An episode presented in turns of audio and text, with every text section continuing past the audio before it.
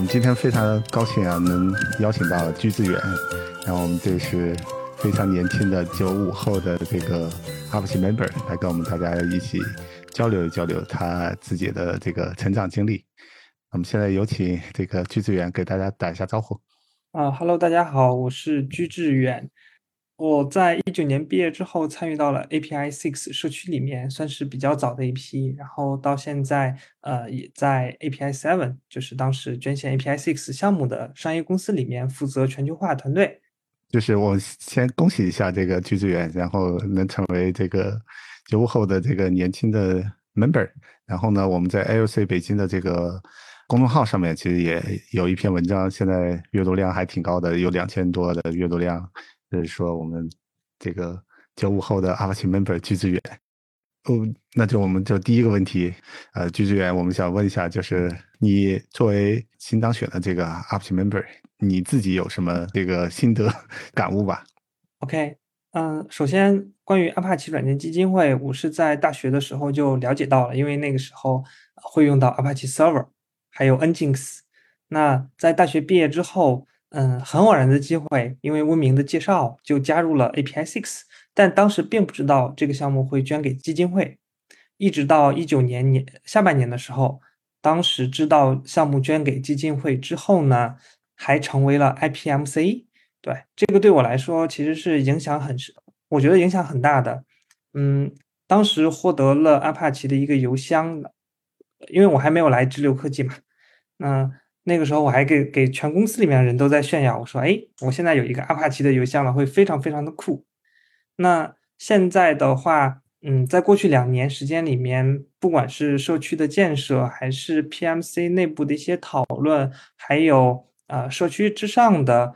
关于吸引如何吸引更多的贡献者、更多有质量的贡献者参与等等一系列事项，我觉得自己。有一个念头是觉得，呃，成为 PMC 之后应该能成为 member，但是没有想到来的那么快。嗯，对，是是是，就是从我自身的这个经历来说，我是一六呃零六年就是作为 initial committer，跟你那个 API Six 的那个经历差不多，但是我是花了一年时间，然后拿到这个 Apache Camel 的呃 committer，然后。大概又过了两年，然后才被 vote 成这个 committer。所以我当时在发你那个文章的时候，我加了一个感叹：这个后生可畏。这个大家发展速度还是还还是挺好的。我觉得有一个比较好的土壤之后，就是特别是在开源社区的话，其实对于大家来说的话，就是呃，其实其实是没有任何限制的，就是你你只要就是不断的这个主动的去做一些贡献啊，参与的社区，其实是很快能够得到大家认可。我记得温明去提名你的时候，其实也是主要，我觉得看重的是你在社区层面上面做了好多好多工作。因为我们之前其实其实其实或多或少在邮件列表里面也看到，因为我我是 A B S X 的这个 mentor 这个订订阅邮件，然后呃还有就是在 Twitter 上面啊，这这也也能看到一些消息。是上次让我感触最大的就是就是这个印度有一印度小伙，然后正好参加的是那个 Google Summer of Code 是吧？嗯，就是因为他那个机器会比较差一点，然后这边就是捐助了一个呃 Mac M1 的一个笔记本给他。就是当时你你是怎么会会想着要去给他捐这么一个呃笔记本？啊，首先有一点，当时这位印度小伙他还在读书，嗯，然后那也是我在找更多的 GSOC 的学生，正好在 Twitter 上面就关注到他了。他其实，在网络上的痕迹比较少，但是他通过 Twitter 的私信联系到我说，愿意给 API Six 来贡献一些相关的视频录制。虽然说他没有被选择成为 GSOC 的贡献者，但是呢，尽管说他没有选为贡献者，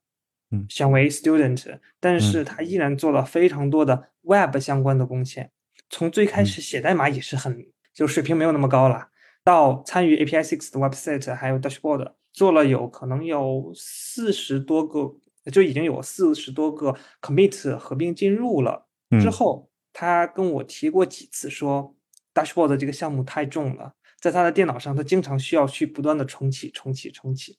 嗯，然后我当时想着提名他为 Committee，但是因为那个时候社区还比较早，然后我们的 PMC 其实对到底什么是衡量一个 committee 的一个标准，就是大家并没有那么明确了，所以当时我们并没有选择他为 committee。然后我就想着，他既然做了那么多的贡献，但是又没有成为 committee，那我就啊在这上面帮帮他吧。那 稍微补偿一下是吧？对对，补偿一下，那我就捐献给他，就是捐给他了一个 M M One。嗯，当时其实还是蛮贵的啦，因为也要一万多一点嘛。嗯嗯，其实是蛮贵的。但是我跟家里面人说了一下，然后他们家里面人也会比较支持，但他们不知道我们从素未谋面，嗯只是在网络上联系。是，但我相信他能呃用好，而且主要是我觉得我会比较信任他，而且我还想再做一个实验，就是说若干年后，他借着这台笔记本，他能。他到底能能达到一个什么样的成就？那根据年前的时候跟他聊，他说他现在在艾森哲做，好像是做实习，对他来说应该还很不错。嗯嗯，就是他已经步步入上正轨了，是吧？对对。那那他现在还在给这个 API Six 做贡献吗？呃，现在代码贡献没有了。OK，但是他。带了很多的印度贡献者进来，嗯，有一段时间，呃，API Six 的 contributor 数量上升的比较快，有很多就是他带过来的。OK，他其实做了很多口碑的这个宣传。对，我我觉得你可以找文明报销一下，因因为我开始我我听见这个事情的时候，说你捐的话，我其实有点难以理解，就是我觉得，嗯，可能这个同学值得，就是他也做了很多贡献嘛，就是。可能站在呃呃 Google Summer Code 的那个角度上面，实际上因为大家也会拿拿钱，就是呃就是拿实习工资，然后去做一些呃不管是改善生活还是改善它的这个开发条件。那按照前面你说的这块的话，其实他也是做了一些贡献，就是只不过我们可以通过这种方式来去帮助一下他，然后让他能够做得更好。然后从另外角度上，其实他也带来了很多贡献。但就我觉得这块的话，其实如果是转成就是公司 帮你报销，可能可能可能也也也是说得过去的。就是这块你你有你有想过吗？啊，有的。当时呃，当当然了，不是针对于这位学生提过，而是在此之前，公司在二零二零年的时候，当时和温明聊到啊，是否可以去呃 sponsor 一些独立开发者，因为他们就这些独立开发者，而且是把自己的作品开源出来，他们作品。很棒，有很多人在用，但是呢，嗯，有很多人，因为尤其是国内啦，当时国内的这个开源的氛围并不是太好，大家还是会觉得，呃，我用你的问题出了问题你就得负责。那其实作为独立开发者，他会心里面，哎呀，怎么说呢？嗯，又爱又恨吧。对，当时给文明建议过，但我们没有，呃，没有没有投入太多的时间在上面。嗯嗯。其其实为什么会提这个事情，是跟现在就是 最近这个坊间其实说的会比较多的，就是我们在做开呃开源项目的开发者运营的时候，有些时候我们其实是可以投入一些资源进来。然后，其实我跟你聊这块的话，其实也是想跟大家探讨一下，就是我们在去发展贡献者的时候，实际上我们可能钱能用在刀刃上。其实更多时候，我们其实是想把这些人留在社区里面，或者呢，可以让他产生更大的作用。我觉得你你这个案例其实就是一个很好的一个，呃，就就给我们展示了一个很好的一个场景。实际上，我们这营销费用其实也不是很高。其实，如果从他那个带来的这个贡献者，因为我们其实真正发展一个能留在社区的贡献者，其实 花费的精力会很多。我我相信，按照开发者的工资来算的话，其实也不少的钱。其实相对来说，我们可能会会更聪明一点，就是我们就是在关键的地方，我们可能用钱能能能起到一个撬动的一个作用，而不是说我们靠用金钱来去吸引大家。啊，我就我相信，我相信这位就是印度小哥的话，反正反正我觉得至少在推特上面，他给你做了很多广告。我好歹我也我也知道这件事情，好像还是教师节还什么时候也也会给你发发发信息啊。就就这个，我觉得是一个挺好挺好的一个事件。但是，就是想能想到这一点的话，我我相信你最开始不是为了要要要完成一个指标，其实更多的是说要去交一个朋友，然后去帮助一个人。我觉得如果站在这个角度去看的话，那我们去做社区建设的话，其实更多的是让大家与项目之间建立起一个更好的一个互动的联系。其实项目靠的都是人与人之间的这种互相帮助的这么一块的这个 而积累起来的这种信任。而且姜老师，呃，首先那个小哥他在，呃，因为当时 API Six 的 Web 贡献者还是很少，他嗯虽然技术可能没有别的专门的 Web 工程师好，那嗯。PR 上面需要经常的来反复的去做 feedback，嗯。那但是呢，他能投入非常多的时间，他真的想融入进去，所以呃，综合来看，他其实做了非常非常多的 Web 方面的贡献，在嗯。当时 API Six Web 贡献者很少的情况下，这个是很很显著的。嗯，嗯。然后第二点，之所以去当时捐赠他，也呃，并不是为了完成什么指标了，而是在此之前有过先例。哦，就因为我你们已经有过这样的这件事情。呃，是我个人的话，呃，在二二二零嗯二二年前，我在 GitHub 上用到的一些 repo、一些一些库，还有一些项目，我都会给他们呃定期的去做 sponsor，嗯差不嗯多每年就是两万块钱的预算吧，就是我给自己每年有两万块钱的预算。但是今年的话，今年年初的时候，我觉得好像自己有点呃投的太多了，赞助的太多了，所以我就 先取消掉，然后对。那还有第三点的话，是因为在二零二零年下半年的时候，带了一个高中同学来学技术吧。那嗯那个时候，就别人都不觉得这个事情能成，不觉得说一个好根本没有就是写过代码的人，然后能通过做技术，能参与到社区里面，然后找到工作，还找到一份相当不错的工作，他们都觉嗯得不可能，包括我的家长。嗯但是后来啊、我觉得这个事儿能成，是因为我当时自己在学校里面也是通过主动的去通过搜索引擎，因为当时学校里面没有人带带我学技术，就是通过搜索引擎，然后找一些朋友志同道合嗯的朋友一块儿嗯来折腾。我觉得这个事情能成，嗯所以嗯，其实只要一点点信心加上时间，其实就是耐心嘛，然后就嗯。够了。那对于我的那个高中同学，我也是啊，当然了，因为那个时候我已经工作了，他把工作辞掉之后就来深圳，我们两个人就是住在隔壁嘛，然后嗯。每天就带他学技术，然后我为了保证他的一些正常开销，我就每个月借给他五千块钱，半年时间，六个嗯月，半年时嗯。间，因为他基本的生活开销可以保证，然后嗯正好是从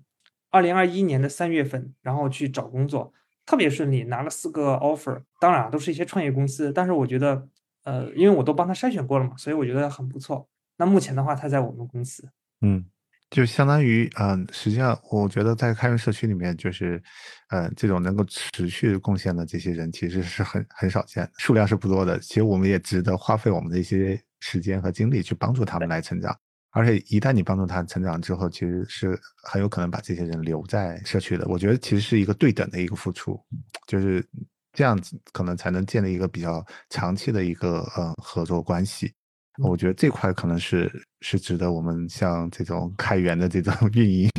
推广的一个办法，但的确就这个成本会很高，其实是需要人去做一个，其实是要投入感情的，就跟谈朋友一样，交朋友谈朋友，我们是需要细心的去经营的。我觉我觉得这可能也是为什么文明会提名当这个 member 一个很重要原因。然后我们其实就是对阿帕奇 member 来说的话啊，更大程度上就是是是说啊，我们可能不局限于一个具体的一个项目，更多的是说在在基金会的层面上面去去帮助我们的这些基金会去吸引更多的这个呃呃成员去去去帮助大家来去做成长。其实这反过来，哎，我现在我们刚刚没查啊，你你因为你刚才提到是 IPMC，现在我不知道你现在是不是在那个孵化器里面当当 PMC。哦，我呃没有在新的别的项目里面，OK 目 OK 前我主要关关注的就是 API Six 跟 Skywalking。哦，对，那是那实际上就是我觉得接下来的话，可能就是我们会去帮助项目的一些成长。就这样的话，你可能能帮助到更多的人，然后把你的一些经验就是传递过去。因为我们现在就是孵化的项目，我们主要是帮助他们有两点嘛，一点是啊、就是做合规的这方面的这个事情，其实你只要做过一次，你就可以把这些经验 share 出来。然后另外一个层面上面，其实就是要去做 community build。但我觉得你这边就做的是工作真的是很扎实的这种工作，而且是是用自己的真心去 去去换换一换大家这个友谊的话，我觉得还是呃非常值得去去推广的。就是这块的话，我觉得你后面你可以可以考虑考虑，就是在 community build 这块的话，去去分享更多的一些经验，然后去帮助一些项目，就是我们特别是一些国内的这些开源项目来去来去做，因为这种的话就是。真的，我觉得跟人有一定关系，就是就当 mentor，就是嗯，很多时候，反正在在我在我看来啊，就是我会很享受这个过程，就是我可能不经意的一句话帮助到了某一个人，或者就是对这个人未来的这个成长有很大的帮助的话，我觉得非常非常非常乐意去做这个事情，而且感觉自己也很有成成就感，因为之前跟你聊的时候也发现你就是借助于开源，借助于就是你对这个。其实是基于自己的这个成长经历，你觉得啊，我可以把我的一些经验分享给大家，就是我怎么去学技术的，然后我怎么去学或编程的，就这块的话，我觉得你你你就是做到了这一点。我从这块的话，我是觉得，就是看到你这个 影子，就我觉得你能成为这个 member 还是 还是当之无愧的。就是因为提到这块的话，我们可能要稍微深挖一点。你你之所以就是愿意去帮助别人，我觉得。呃，一个可能你得到了很多别人的这个帮助，你能在这块就是分享一下吗？嗯，对，因为之前好像你也提到这个 Free Code Camp 这个事情。啊，OK，呃，首先啊，就是帮助人的话，嗯，它绝对是一个双赢的事情。嗯，为什么？因为你自己在可能你在自己的圈子里面特别厉害，但是你身边的朋友，你把就是身边的朋友，他如果一直嗯，怎么说呢？就是你跟他距离可能会越来越远，那为什么不去帮帮他们，然后大家一起，呃，就是怎么说呢？自己上一台阶，然后带着他们也上一台阶，然后你自己再上一个台阶，这样子大家能够一块儿往上涨，嗯，可以做的事情更多。然后第二的话是，啊，确实会很享受呃 mentor 的这种这种感觉啦，就是你真的是不经意的一个事情，或者说你，呃。精心安排的一个流程，然后帮助他去 onboarding，然后帮助他去实现了一个嗯一个上一个上升吧。那同时我还会鼓励着他们去带更多的人，比如说刚才我提到那个同学，他现在自己就带了三个徒弟，三位徒弟，真的是呃怎么说呢？就是过去可能我带他的那段经历，他能够把它复制下来，然后。分发给更多的人，对，因为有些时候，嗯，有些时候很多人他可能不是说不努力，或者说他没有这个水平，而是而是他缺少被鼓励。那我们的第一个职责就是鼓励他，然后第二个就是他可能没有一个很明确的方向，那没关系，那我们作为 mentor 就是要给他指明一条路。嗯，那至于 Free Code Camp 的话。呃，因为我在二零一五年当时开始学 Web 编程的时候，在网络网络上会搜嘛，就搜到了 Free Code Camp。紧接着二零一六年就参加 Free Code Camp 的一些城市社区会议，当时就认识了米娅这些组织者吧，然后自己也成为了一名组织者。当时是大二，那我就在学校里面组织一些活动，然后每天带着一些朋友，可能有十多个人，在机房里面 学习技术。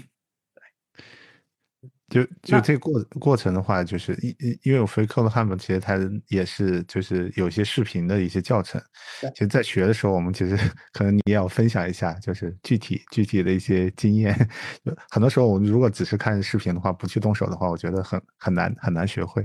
那具体在做的过程中，你有什么经验跟可以分享给大家？呃，对于我自己来说，首先我很少看具体的技术书籍，因为书太厚了。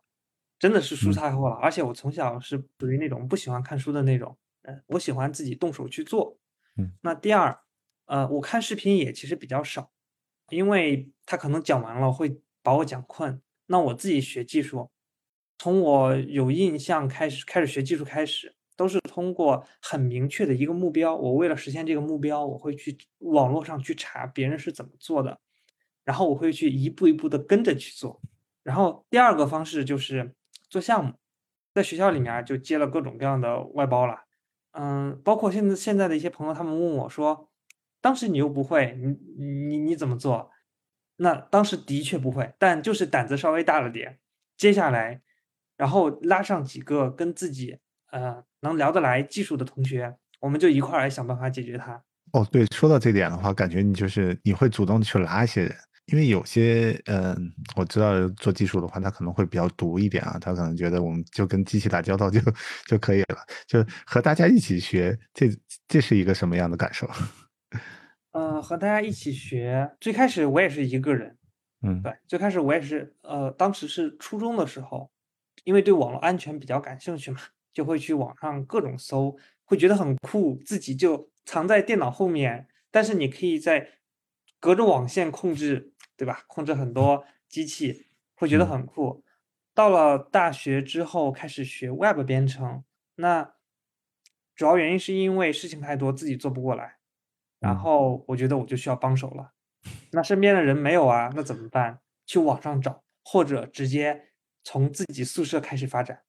把自己的室友发，就是带他们一点点学嘛。嗯嗯嗯，嗯。那那就是我我我我是试图推推一下你这个 发展的这个逻辑，感觉就是你要做外包自己忙不过来，然后需要更多的 人手，然后这个时候就把你宿同宿舍的或者是其他的一些朋友，就是把他都叫上来。其实那时候你可能也需要去帮助他们，就是至少你得给他们分配一些学习的一些任务，或者是帮助他们来做解答。对，因为因为那个是因为在学校的时候。呃，做的项目比较多，那么大家都会来找你，因为我们学校并不是说像清华、北大这样子啊，计算机很牛的那些学生很多。对我们学校是一个师范学校，那学校里面搞技术的，就是搞这种项目的其实就不多了，除了老师，学生里面很少。那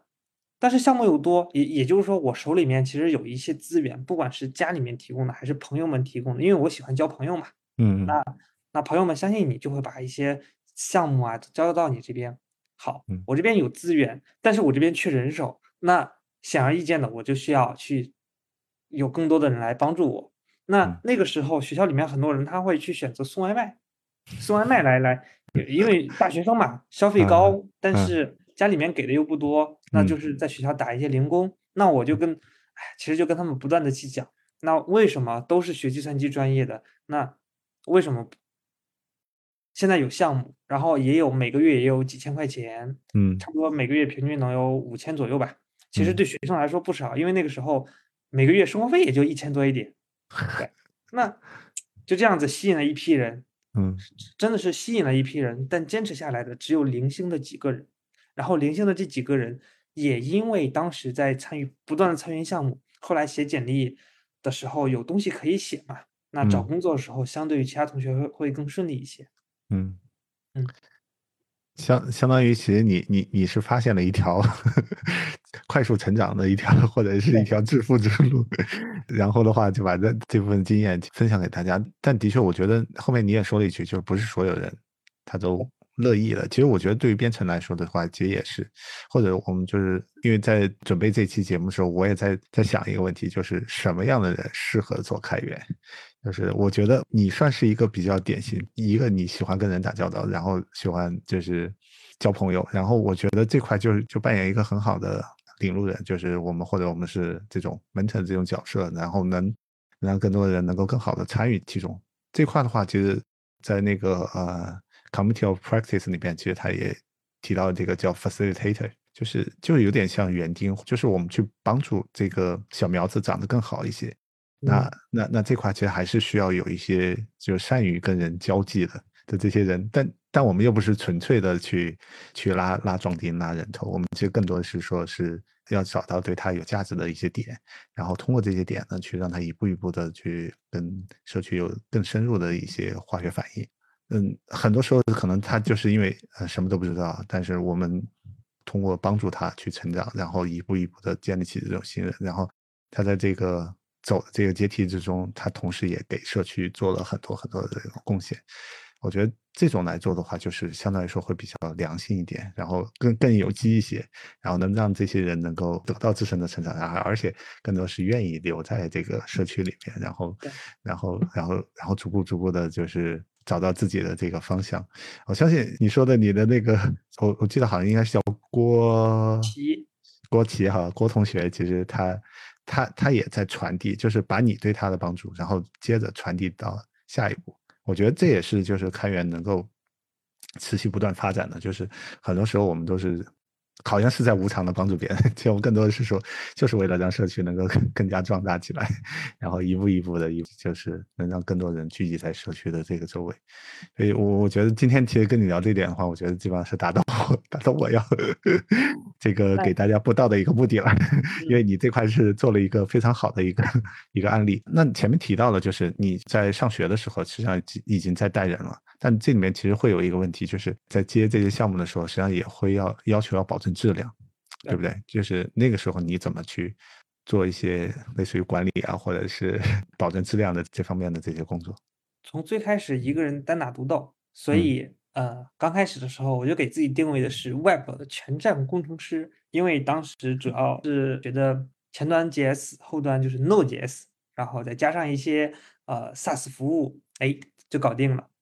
那再到后来，项目多了，事情变得复杂了，就要开始拆分，就要开，真的是要开始经历，要划分里程碑，要明确，就是做项目多了嘛，做项目多之后，要明确好里程碑，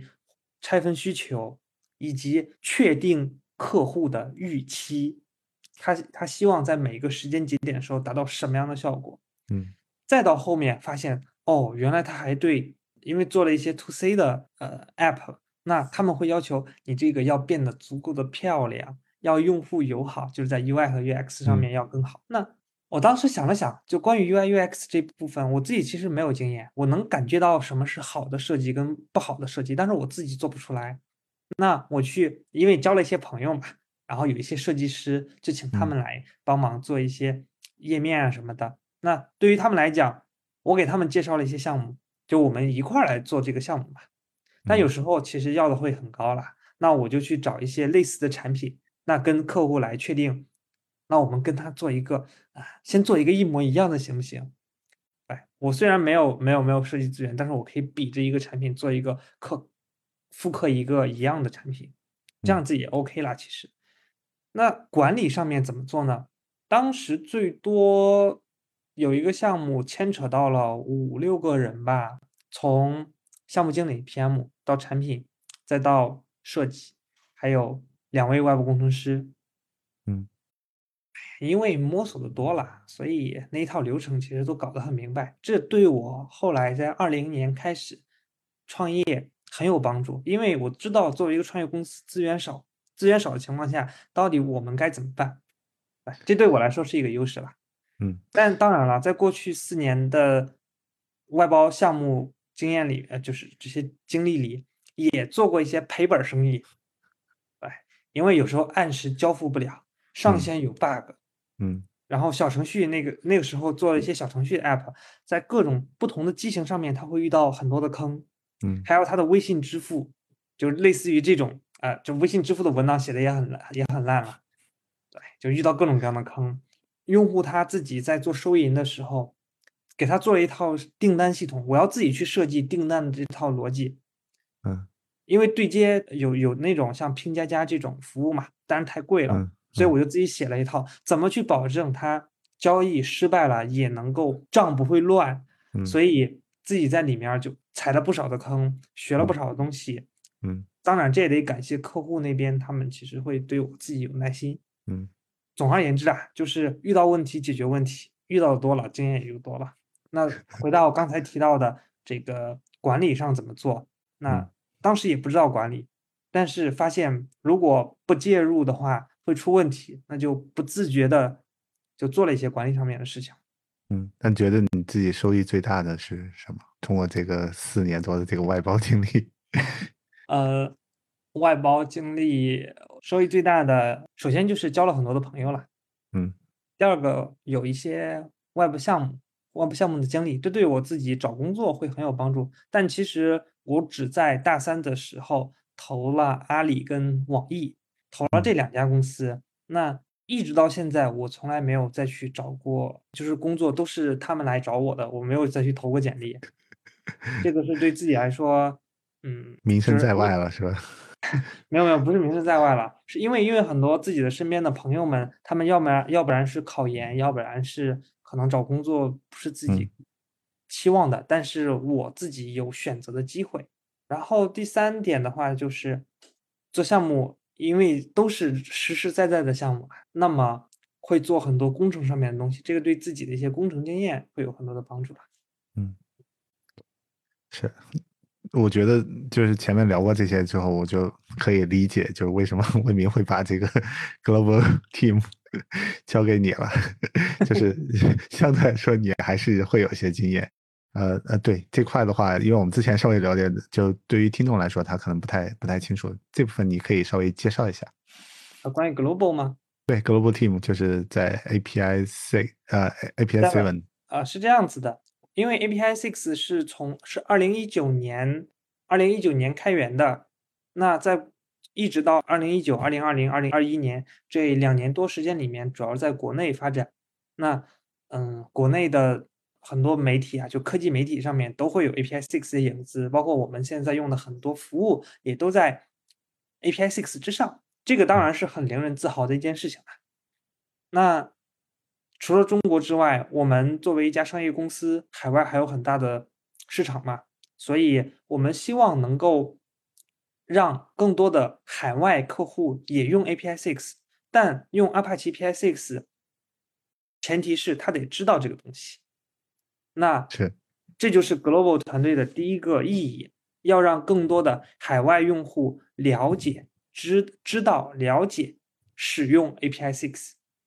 那在二零二一年最后一个月的时候，温明就联系，就告诉我说，让我花点时间去搭一个 global 团队，做做一个全球化的团队。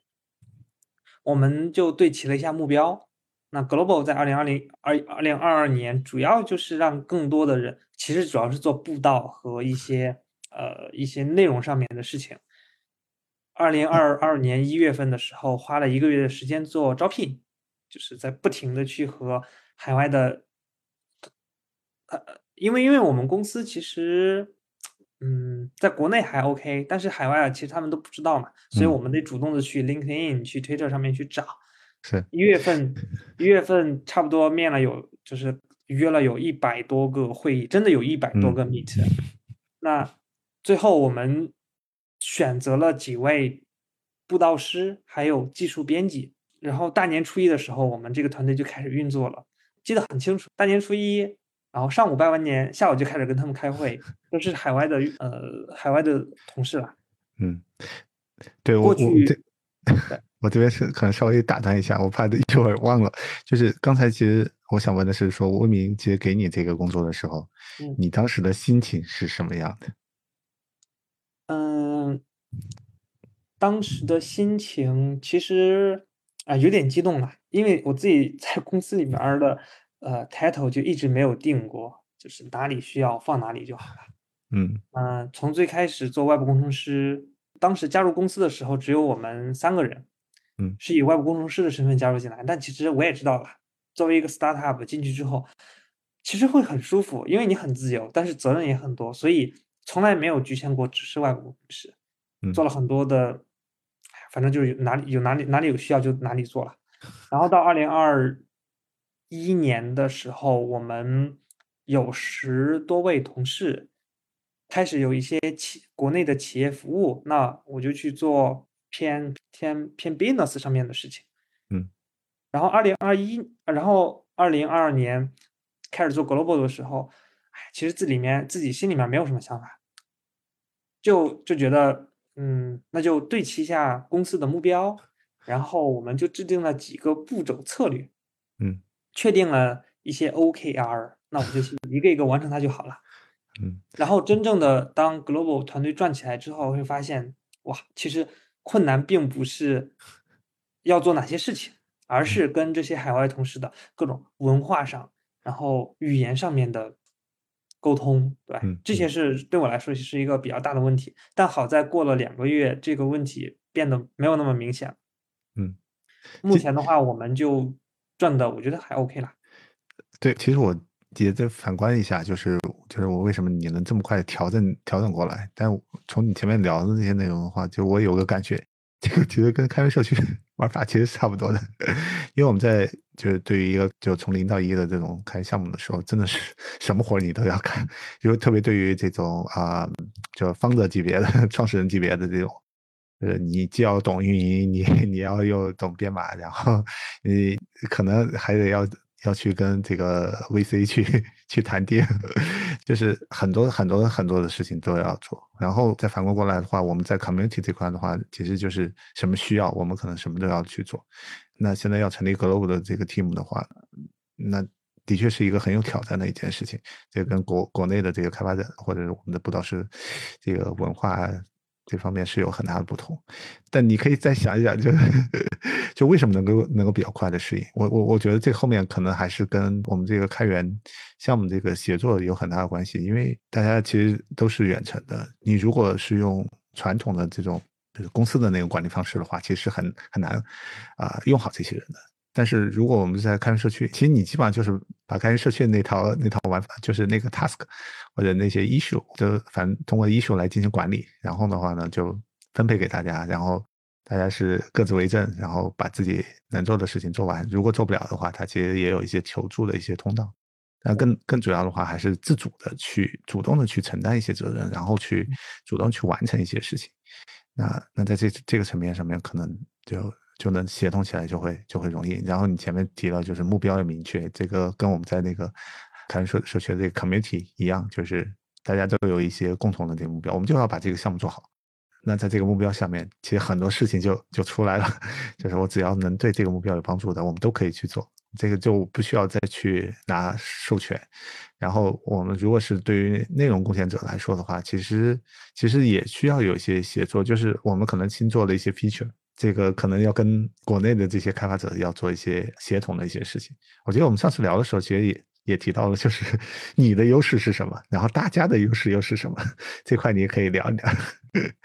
OK，呃，首先，Global 在二零二二年，我们花了一些时间对齐了一下目标，就二零二二年的一个大的目标对齐之后，嗯，就开始招聘了嘛。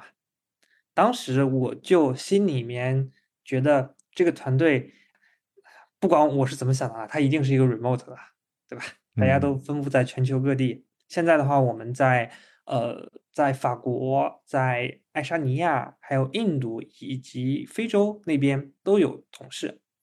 那作为一个 remote 的团队，第一件事儿就是你要绝对的相信大家。这也对招聘的时候，为什么我们我我面了有一百，就是。不能说面试啦，因为他们对方也有很多很厉害的，但是可能不太合适。那这就是为什么一百多次的 meet 里面只筛选出来了四五个人，是因为一定要找到比较匹配我们公司、我们团队当前状态的候选人。那当确定好邀请他加入我们团队之后，我不会把他当做员工，而是。进来的第一天，我就跟大家讲，我说我们就是一个 team，而且我自己其实没有，不管是在增长，在数据方面分析、数据分析，还是说在 marketing 上面，我都不是最最有经验的，这受限于我的个人经历了。但是有一点我知道，我的职责就是要帮助你们更好的能实现目标。我来跟你们对齐目标之后，我来帮助你们对齐目标。我来帮你们协调公司资源，这就是我一直说的 support people。然后你们作为这些事情，或者说作为我们这些呃任务的负责人，那你们做好了，我服务好你们，你们做好了，那其实对于整个公司都是有利的。这是 support people serve team，就是你要先支持你的这些同事们，然后才能把团队转好。那他们加入之后，真的是我们每周只有一次 meet，跟国内很不一样。国内可能每天会有很多个 meet，但是我们每周只有一次。我们我们是每周三傍晚的时候会有一个小时，就一个小时，不管有多少内容，就一个小时结束。然后大家会很自觉的在周二会把自己每周的那个 work log 发到我们的邮件列表。我在公司里面是，因为我们用的是 Google 嘛，Google 的 G Suite，然后我就第一个。发起说，哎，我们其实可以把这个呃 Google Group 给用起来，所以我就建了公司的第一个邮邮件列表，就叫 Global Team Mailing List。然后把公司里面大部分人都加了进去。因为 global 它不是一个团队，它其实是公司里面每个人都应该做的事情。嗯，有了邮件列表之后，我们的所有的讨论全部会放在邮件列表里面进行。真的是有时候我就在想，真的是跟阿帕奇的这个邮件列表很像，所有事情都在上面进行。然后我们会把结论、会把讨论都放上去。虽然我们在用一些即时通讯工具，但最终会把信息沉淀到上面去。要不然发到邮件列表，要不然就是把一些事情，比如说 onboarding 的流程，它可能要及时更新嘛，那我们就会 document anything，把所有的内容都记录下来。总之啦，其实就是几句话。第一个就是要绝对的要相信大家，不是说绝对的相信，而是说我们相信我跟你对齐目标之后，你能够主动的来推动这个事情的进展，然后能够主动的来反馈问题。我们不怕。不怕说你搞不定，但是我们担心的是你有问题你不说。哎，第二个就是保持透明，就是默认情况下事情都是透明发生的，不管是有一些嗯，可能大家会觉得，比如说关于啊财务上面的一些问题，或者是一些公司管理事项，一些公司的 founder 的决策，我们其实都会放到邮件列列表里面。对，就是保持透明，这样子大家能够知道。到底发生了什么？然后第三个就是要 default action，意思是说，因为我们作为一个 remote team，而且还跨着时区，可能有时候他们需要得到一些审批。如果是国内的话，他得到一些审批，他要等前面有一些前置流程。但是 global 里面不一样，一般默认七十二小时。真的，我也不知道为什么就设了七十二小时了。就 七十二小时如果没有，对，如果没有如果没有别的那个。说很明确的反对，嗯，那你发起的这个建议或者你发起的这个行动，你就可以默认去执行了。如果没有很明确的反对的话，嗯，当然，如果这个事情做下去，结果发现给公司带来了损伤，没有关系，这是整个公司都要负的责任，因为这个消息已经已经全部全员广播到了，嗯。你当时就是你，你当时没有及时，公司没有及时制止你，然后你做了，发生问题没有关系，不用怕，我们来复盘。嗯，对。其实有时候，啊，founder 会跟我聊一些，比如说公司就是团队管理的事情啊。但嗯，因为可能涉及到啊，大家联系的不多，那么我就会在 founder 和这些同事们之间，在他们之间去做一个平衡。也不是说事事都听 founder，或者事事都听，嗯，对对对，呃，其实就这几点吧。是，我觉得你刚才提到那个七十二小时这个 lazy consensus，这个其实就 阿帕奇的一个一一个玩法。其实我觉得这样就是会让大家更主动的去思考，然后我能为公司做些什么事情，而不是等着别人去指挥。我觉得就是开源社区能够发展比较好的一个很重要一点，就是大家都会有一些很强的一些主动。参与的这种意识，然后去不断的去啊，去主动的去思考，然后我们去做对这些 committee 有意义的这个事情。然后，然后现在反观过来的话，我觉得你们这个 global team 能够做得好的一个 啊，现在可能三个月，我觉得可能 再过半年之后，我们再再聊一聊的话，可能会有更多的经验。但我能感觉到，就基本上会把阿帕奇的 这里面的很多很多理念，其实是是自觉不自觉的已经用进来了。那那我觉得，因为从我自身的这个感觉的话，因为我在家也待了，我可能呃从零八年到啊一一五年，差不多七年时间，其实都在家上班。然后我觉得很自在的一个 很重要原因是说，我们就依托于这种邮件列表这种异步的这种沟通方式。然后在我能够实时得到信息的同时，我还我还能有自己的就是比较专注的一个时间，然后。能跟大家能有比一个比较好的一个互动，然后另外一块的话，我觉得就是就是对大家的一个信任，啊，实际是说是把大家当成成年人，这个这个是在那个网飞的那个就 No Rules 那那本书，就是在 CEO 写的那本书里面，其实就提的会比较多，也讲的有透明，也讲的就是把大家嗯自己会去决定你什么时候休假，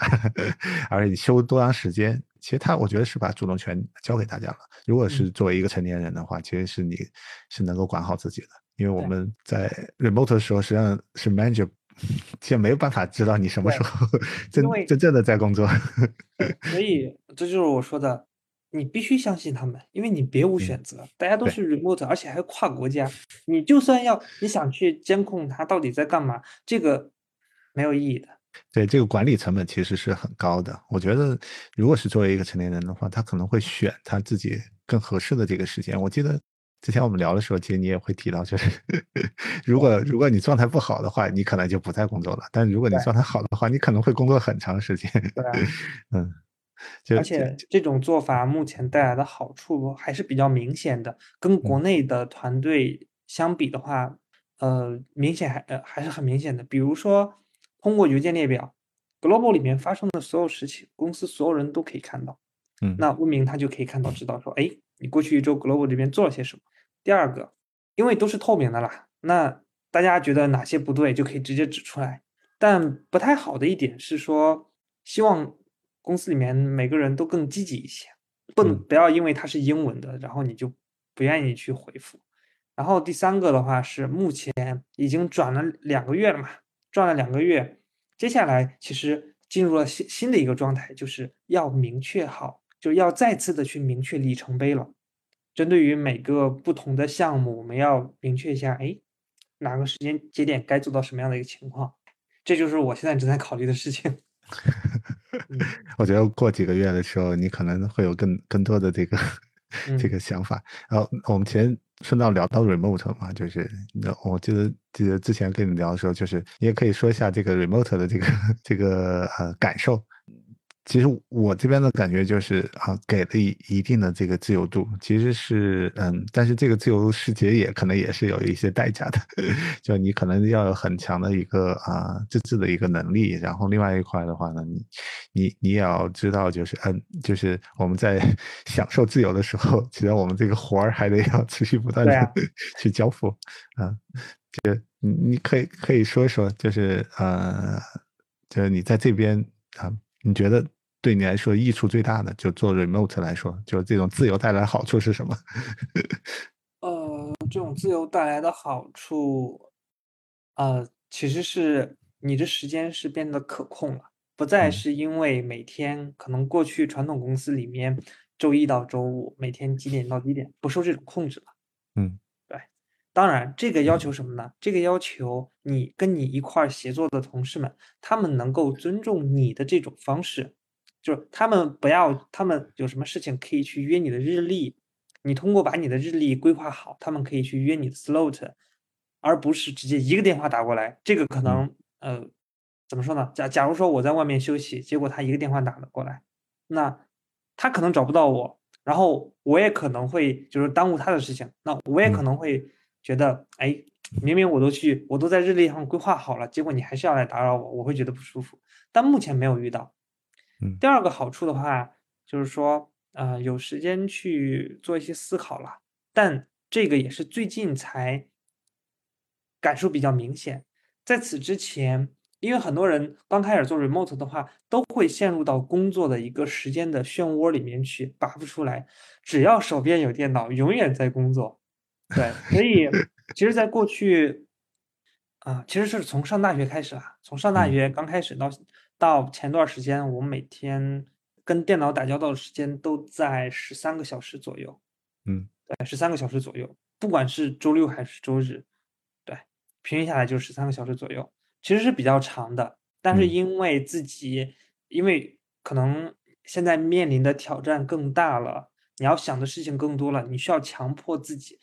离电脑远一点，因为这样子的话，你你可以静下心去想一些事情。因为呃，对于我来讲啊，我只要手沾到电脑上，我可能会去 GitHub 上一直刷刷刷，可能会看一看其他 Product Hunt 上面的东西，会在不停的去做一些零碎的事情，没有时间去思考整块儿的内容。嗯那从上一周开始，我尝试着把电脑就放在呃办公室，因为我最近在深圳嘛，我只要嗯在深圳，我都会去办公室，不想搞特殊化。那之前我都会背着电脑过来，白天在那边做事情，然后晚上还要再再做事情，根本没有时间去思考。上周我就把电脑放到办公室，下班的时候我就带一个 Kindle，我就回来，然后可以看看书，然后写写东西。呃，我觉得很重要一点，就及时要踩一下刹车。对，就我们不能一直就是在那埋着头。然后我看你那个，就是这清明节应该还出去玩了一下。啊，对，这个其实是挺好的。就是我们其实还是要做一些平衡，因为我觉得在家上班的话，会出现一个情况，就是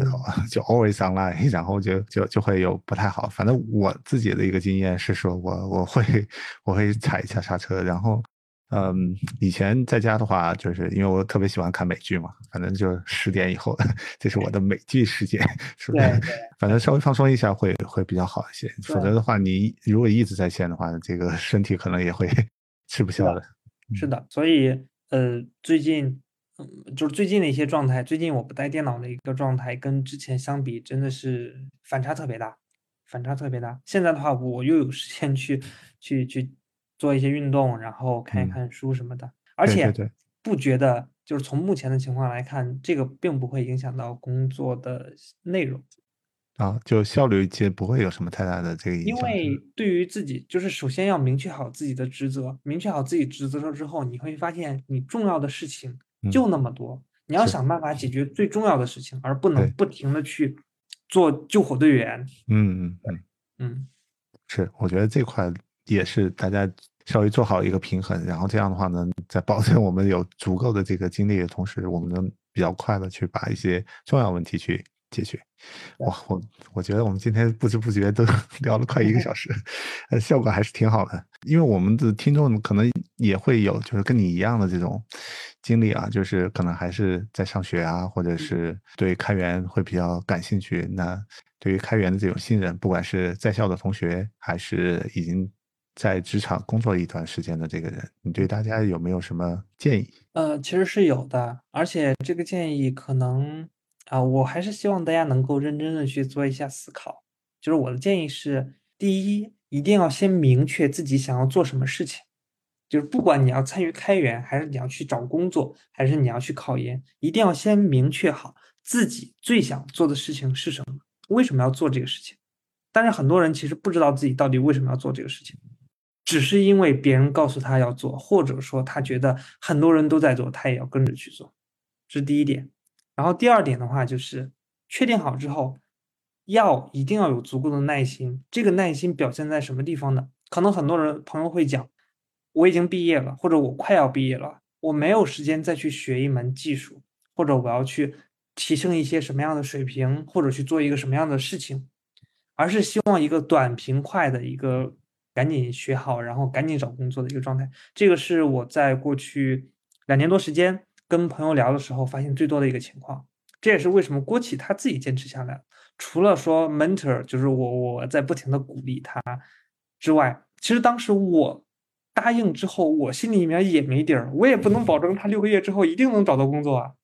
对，但是我我有时候我也会安慰自己嘛，我觉得想一想自己过去的一些经历，加上自己手里面的一些资源。那我就总结一下，就是知道自己想干什么，确定好之后要有耐心，真的要有耐心。这个耐心对于郭琦来讲，那段时间那半年时间，每个月我会借给他一笔钱嘛。那我家里面人会觉得，哎，他会不会到时候还不了，或者说他没有找到的话，对他来说是不是不太好？那大家都是成年人，我觉得这个选择没有错。那我觉得其实开源就给了我们一个途径，就是让我们去。自由的这个驰骋，但在这个驰骋过程中，其实我们也需要有比较明确的这个目标和持之以恒的这个耐心，然后这样在不断的这个啊学习、成长、呃锻炼、成长的这个过程中，我们会离我们这个目标越来越近。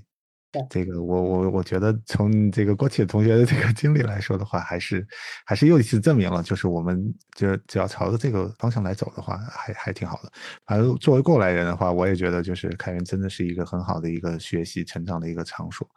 然后有很多人会给我们提供一些无私的一些帮助，然后我们又能通过实际做项目，来得到一些成长。然后最后其实你也可以。啊，做做广告，API Six 的这个外部这块有没有有没有一些 task 可以 让大家学习学习的？嗯，怎么说呢？呃，虽然说，虽然说，其实我是到，因为最开始我也不清楚网关到底是什么，我只听过这个词嘛。嗯，对。那呃，在二零一九年末的时候，那个时候我才了解到，哦，原来因为看了温明和院生的一些之前的布道的视频之后，我才了解到他是做什么。虽然它是一个偏服务端的一个项目，但是真的 API Six，因为确实有很多像郭琦，他是通过参与 API Six 这个项目，就在了解了基本的 Web Web 基础之后，就开始给他找 API Six 上面的 issue 来做。那么他通过参与 API Six 社区，第一学会了 Git，就是我们常用的一些方式啊，他都学会了。第二，天然的远程异步协作经验，对，因为那个时候人 GitHub 上外部工工程师很少，就没几个人，那我就会把我的任务分给他，嗯，对，然后我我带着他成长，我也成长，他也成长。第三，他也通过这个参与这个开源社区。把自己的经历丰富了很多嘛，然后嗯，加入了一个起码在国就是最近几年国内的一个潮流，那找工作对于他来说更更务实一点，对于他来说更务实一点就是找到了一份嗯，我觉得相当不错的工作了，嗯，同时他现在也在带着其他人，就是他的几个徒弟也在 APX 上做，我都不知道，这个是我后来才知道的，因为我们呃有一些朋友问我。说有一个 GitHub ID，为什么跟你一个姓？是不是你的马甲账号？我一看，哎，这不是郭琦的徒弟吗？那更多具体的话，我觉得，嗯，可以通过通过我们的公众号，还是通过其他途径嘛，都可以联系到我们，可以做更多的沟通。对，嗯嗯。就是如果大家对这方面就感兴趣，想练一练这这个外部方面的这个技能，想想拜 师傅的话，可以去 API Six 找找 我们的有名的这个居志远啊，然后我相信他会给大家很多很多这个帮助的。呃，有没有什么想想总结的？知道自己想做啥，然后耐心一些，真的是耐心一些。如果你没有耐心的时候，就来找我。你会给大家鸡汤是吗？我觉得还是鼓励，其实挺重要。我们 mentor 其实并不能帮他解决所有的事情，其实更多的时候是让他有一些独立思考，然后养养成好的习惯，然后必要时候给予一些帮助。其实你不能替代他去去去做太多太多的这个决定，嗯。但但是必要的时候的这种鼓励还是很重要的，说不定 咬咬牙就 就过去了，然后就成长起来了。嗯，好好好，我们今天非常非常高兴能跟这个居志远去聊这么多啊，不管是开源开源社区建设的一些具体的一些心得啊，就是我们怎么去发展用户，然后我们怎么去成长，他也其实也分享了很多自己一些成长的一些经历，然后我也看到了好的这个 mentor 需要具备什么样的这个这个。特质，然后我们也期望就是有更多的人能够加入到开源，然后把这个啊你帮我我帮你的这种传宗接代的这个 工作持续下去。这样我们有更多人参与到开源之后，其实大家会有更多更多的这个收获，不但能结交到更好的一些医生的好朋友啊，然后也能把我们的这个项目结做得更好。嗯，好，那我们今天的节目就到此结束了，拜拜，拜拜。